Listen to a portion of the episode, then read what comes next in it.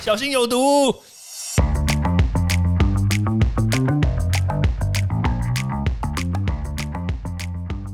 毒物去除了，人就健康了。欢迎来到昭明威的毒物教室。Hello，大家好，我们今天来聊一下益生菌。哎呀，大家觉得吃益生菌是不是就可以让你体态轻盈，然后可以排便顺畅呢？其实这不是叶配，知道吗？我们现在真的在讲这个益生菌的好处。那当然，益生菌有没有坏处？基本上来说，就是你不要吃到错的细菌嘛，因为益生菌它就是细菌嘛。对啊，你吃到错的话，那当然自然而然就是有可能会就是引发一些食物中毒啦、腹泻。那当然你要选择这个益生菌的话，还是选择一些有厂牌的，然后有一些知名度的。那如果说你没有听过这个厂牌的话，那也可能要先看一下它有没有一些安全认证。好了，这个就是很简单的这个益生菌的这个选择。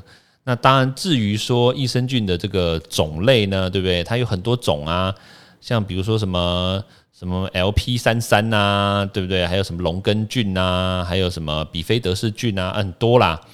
好，但是这些益生菌呢，说实在话，它对于我们的人身体其实多多少少都是有帮助的。那我先来讲一个简单的这个概念，就是说益生菌呢，它本来就是停留在我们的这个身体的消化道里面嘛，就是我们的肠道。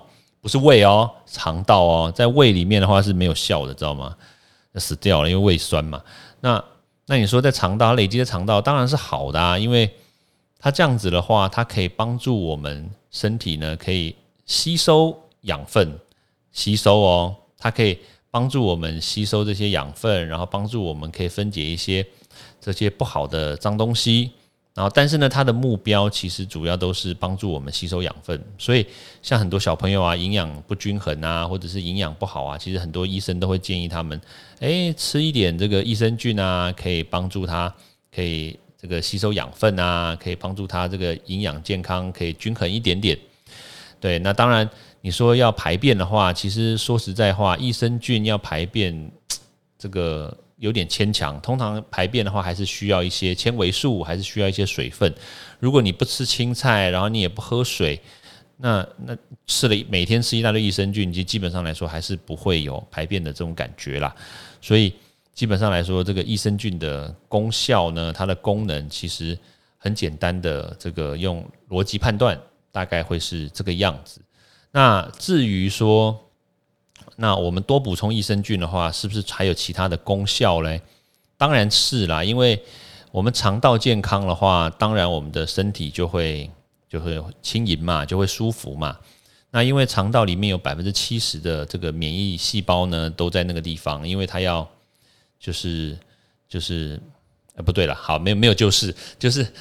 它有百分之七十的免疫细胞会停留在我们的肠道，诶，大家出乎意料之外，对不对？以为这个免疫细胞会在什么地方？血液里啊，在肺啊，在口腔？诶，没有哦，在在肠道里面。